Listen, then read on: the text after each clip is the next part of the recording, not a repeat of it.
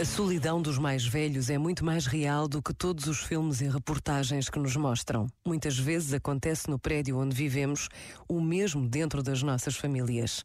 Em tempo de férias, esta solidão ganha dimensões muito sérias.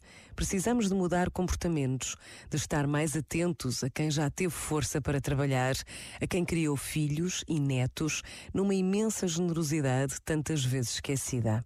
E basta a pausa de um minuto para nos deixarmos tocar por esta realidade. Pensa nisto e boa noite.